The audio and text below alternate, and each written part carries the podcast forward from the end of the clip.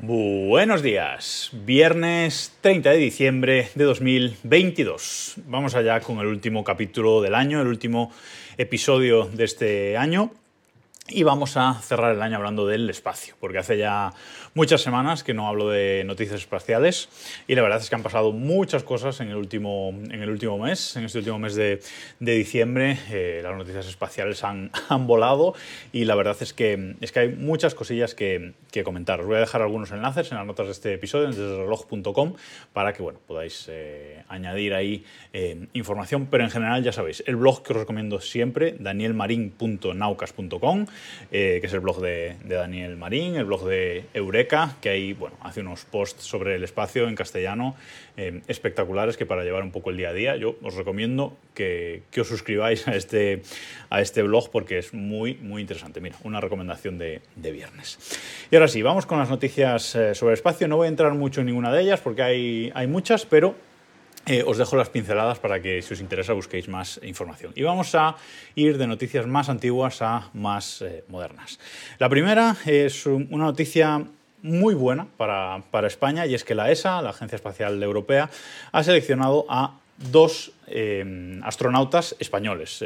Ha habido un proceso de, de selección durante todo este durante todo este año. De hecho, eh, os hablé en una recomendación de viernes de una, bueno, de una serie documental de RTVE en la que uno de estos candidatos astronautas de, de la ESA eh, nos contaba cómo era todo el proceso. Os dejo el, el enlace al podcast en el que hablaba de, de eso, en las notas de, de, este episodio, por si lo queréis reescuchar. Y bueno, eh, todo ese proceso pues, ha acabado ahora, a finales de, noviembre, y dos españoles se han metido ahí en, en en la final, digamos, eh, y, han, y, han, conseguido hacerse astronautas de, de, la Agencia Espacial Europea. Es una gran noticia tener a dos nuevos astronautas españoles. Eh, han seleccionado a uno como astronauta titular, Pablo Álvarez, que seguramente acabará yendo en algún momento a la Estación Espacial Internacional, y a una suplente que es Sara García, que además eh, Sara García llama mucho la atención por su color de, eh, de pelo. Bueno, dos ingenieros, dos tíos con, con, mucha mm, experiencia y que bueno, van a estar ahí en el, en el programa de entrenamiento y, insisto, nuevos astronautas de la eh, Agencia Espacial Europea. Geniales noticias. Luego, os voy a dejar un... Bueno, la, la imagen de este, de este post en el blog, desde reloj.com, va a ser una imagen de las que nos ha mandado la misión Artemisa 1, esa nave Orión de Artemisa 1, desde la Luna, desde detrás de la Luna sobre todo, ha dejado fotos y postales impresionantes de, de la Luna y la Tierra al fondo. Eh, tenemos también un pequeño vídeo, una pequeña animación de un eclipse de la Tierra, un eclipse de la Tierra por detrás de la Luna, que es espectacular, también os lo voy a dejar por ahí en el blog para que, lo, para que lo veáis. Y bueno, en definitiva, decir que esta misión Artemisa 1 ha sido totalmente un, un éxito, regresó el 11 de diciembre amerizó en el, en el, Pacífico la cápsula Orión después de estar en esta, en esta misión alrededor de la, de la Luna. Ahora tendremos que esperar en 2023 eh, o veremos si no se retrasa 2024, pero esa misión Artemisa 2 en la que ya eh, será tripulada, eh, no, se, no se alunizará, pero será una misión tripulada, igual que esta, alrededor de la Luna, pero que llevará eh, pues humanos. Eh, así que bueno, ya estamos esperando por el siguiente éxito, pero al final, con tanto retraso de lanzamiento, la misión hay que decir que ha sido un éxito, con esa reentrada en la atmósfera doble, eh, que es algo curioso que también hacía el Apolo, que es básicamente pues, que la cápsula Orión, mmm, cuando llega a la Tierra, rebota contra la atmósfera, llega a tal velocidad y, y con un ángulo determinado que rebota contra la atmósfera, sube de nuevo para volver a bajar y atravesar la atmósfera y al final eh, El sistema de, paracaídas de la, de Orión funcionó perfectamente, este sistema complejo de, de, paracaídas, y bueno, en definitiva, que la misión ha sido un auténtico éxito y también necesitaba la NASA este éxito después de tantos retrasos del cohete SLS, de la nave Orión, eh, Boeing también necesitaba este éxito y bueno, finalmente se ha conseguido.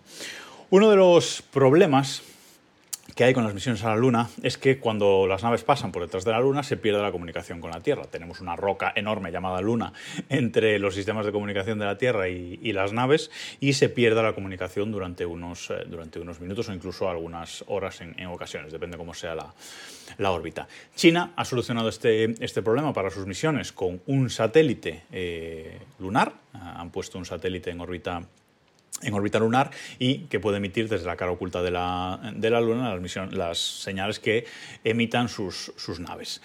Esto eh, la NASA y la ESA no lo tienen, es decir, no, no, tienen, esta, no tienen un satélite en, la Luna y tenemos esa interrupción. Para no depender del sistema chino, que tampoco de momento ha dado acceso a estas dos agencias, tanto la ESA como la NASA están eh, planeando la misión Moonlight.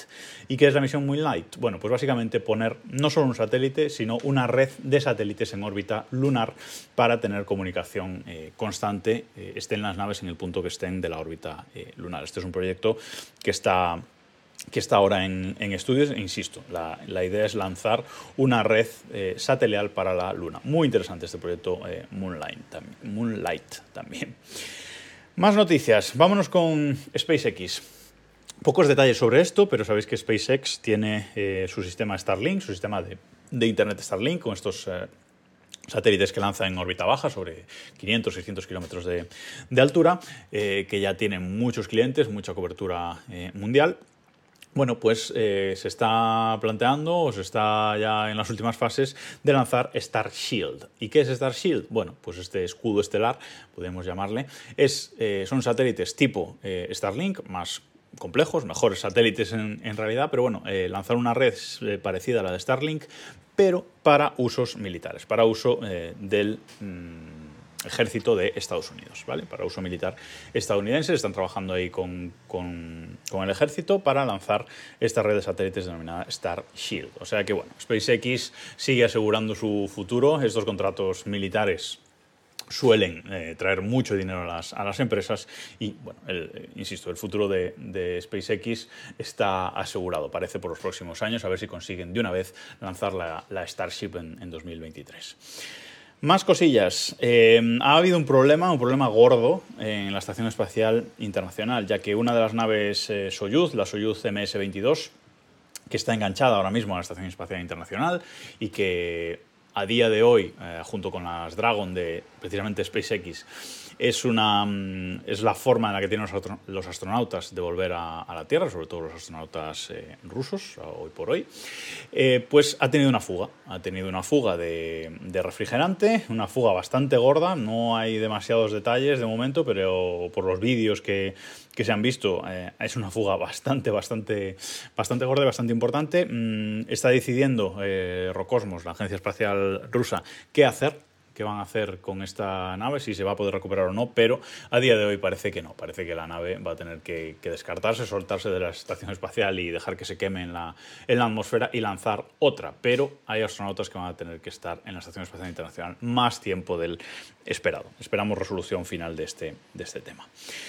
También está, esto ha sido esta semana, bueno, la semana pasada, tenemos la noticia de que la sonda InSight ha, ha, muerto. La sonda InSight deja de mandar eh, datos, pues bueno, pues porque los paneles solares se han llenado de, polvo, ha dejado de recibir energía y esta, esta sonda que, tenemos en, Marte pues ha, ha muerto. Eh, hemos tenido que darle el adiós.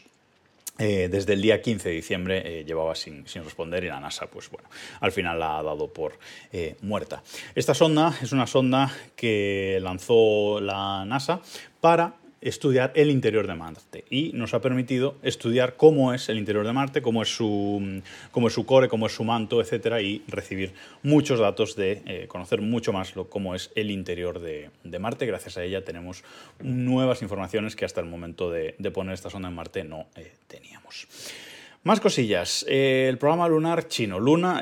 Uy, Luna. China eh, ya ha completado su estación espacial, la estación espacial china, la ha completado en pocos meses, ha sido impresionante lo que, lo que ha hecho China con la, con la estación espacial y acelera sus planes de su programa eh, lunar tripulado chino. Mm, parece que hay una pequeña carrera, como la que hubo entre Estados Unidos y Rusia, por volver a poner un humano en la, en la Luna. La NASA, ya sabéis, está con la misión Artemisa 3, será la Artemisa 3 la que alunice eh, de nuevo en la, en la Luna, pero veremos si los chinos no se adelantan y ponen un chino en la, en la Luna antes de que se lance Artemisa 3. Eh, Están mmm, avanzando mucho en su programa eh, lunar y eh, insisto, que no nos sorprenda si el próximo humano en pisar la superficie lunar es un eh, chino. Y vamos con, una, con la penúltima noticia que es el lanzador Vega, el lanzador Vega C de, Ariane Space, ese lanzador construido en, Italia que de nuevo ha vuelto a tener un problema. En su lanzamiento, el Vega C, en su lanzamiento inaugural, que era un lanzamiento de prueba, no tuvo problemas, pero eh, la semana pasada... Mm, volvió a haber un, lanzamiento con dos eh, satélites eh, importantes.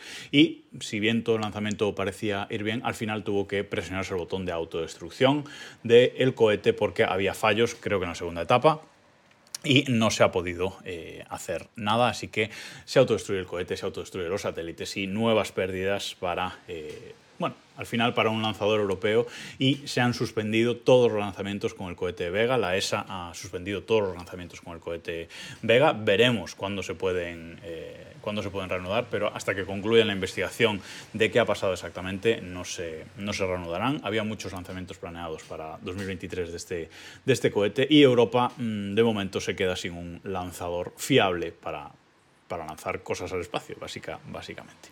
Una, una pena y, bueno, no sé si Vega se puede recuperar de, de este varapalo enorme porque ya ha habido muchos fallos estos dos últimos años de cohetes Vega y se han perdido muchos satélites, mucho dinero tirado y bueno, las empresas van a dejar de, confiar en el lanzador europeo.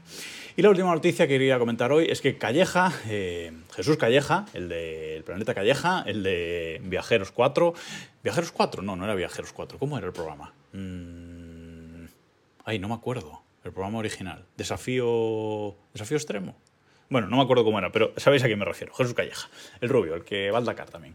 Bueno, pues eh, se ha embarcado en un proyecto junto con eh, Mediaset y, Amazon Prime para ir al espacio, entre comillas. Va a ir en uno de estos cohetes de Blue Origin, en uno de estos cohetes de Bezos, va a eh, meterse en un lanzamiento de estos que le llevan a, 80 kilómetros sobre la superficie de la Tierra, entre 80 y 100 kilómetros sobre la superficie de la, de la, Tierra en gravidez, un vuelo de, de, gravidez durante unos, unos minutos y lo va a grabar, van a hacer una, una miniserie, van a hacer una, una producción de, todo esto, va a ir él y su equipo en, esta cápsula y bueno, van a hacer ahí un pequeño eh, programa, pero podemos decir que Calleja va al espacio, insisto, entre comillas, porque ya sabemos que la frontera espacial son 80, está establecida en los 80 kilómetros y esta nave pues no llega, simplemente los, eh, roza. Y nada más sobre el espacio. Eh, simplemente, como no vamos a hablar, como no vais a escuchar de nuevo hasta el lunes, desearos a todos que lo paséis muy bien esta noche vieja y este primer día del, del año, que lo paséis muy bien con, con, vuestras familias, amigos o con quien lo, lo vayáis a celebrar. Eh, desearos un muy feliz año nuevo, un muy feliz año 2023 y Gracias por haberme escuchado durante todo este 2022, por haber estado en vuestros oídos durante todo este 2022 y nos seguimos escuchando en 2023.